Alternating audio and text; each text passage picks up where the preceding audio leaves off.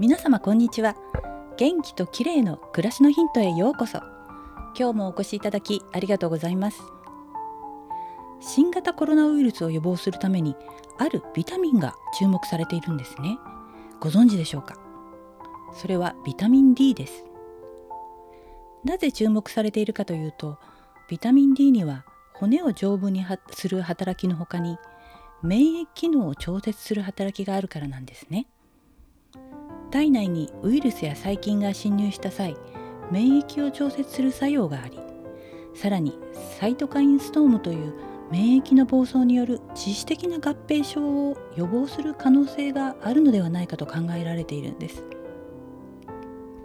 まだ現時点ではそうした新型コロナに対する予防効果について確固たるデータが不足していて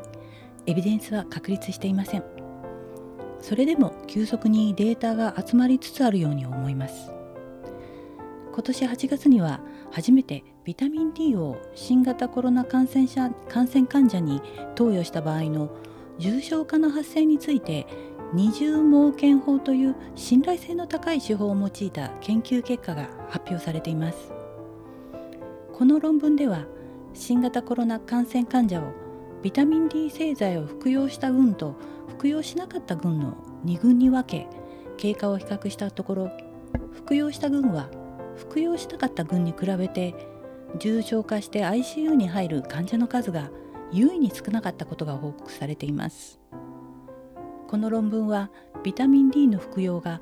コロナ患者の重症化を防ぐ可能性を示唆する内容でしたが対象者が76人と少ないためもっと大規模な研究が実施されることが必要だと結論しています。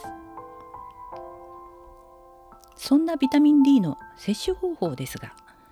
食事からの摂取日光を浴びるそしてサプリメントの3つの方法があります。ビタミン D が取れる食材は椎茸やキノコ類鮭やシシャモなどの魚類です。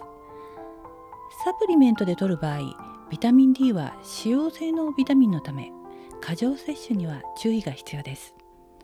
心配な場合は医師などの専門家に相談すると良いと思います。私は日本製のサプリメントを飲んでいるのですが表示されている1日の摂取目安量を参考にそれよりか少し多めに摂取しています。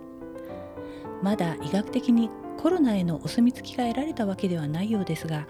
日頃からビタミン D が不足しないように注意することはとても大切だと思われます。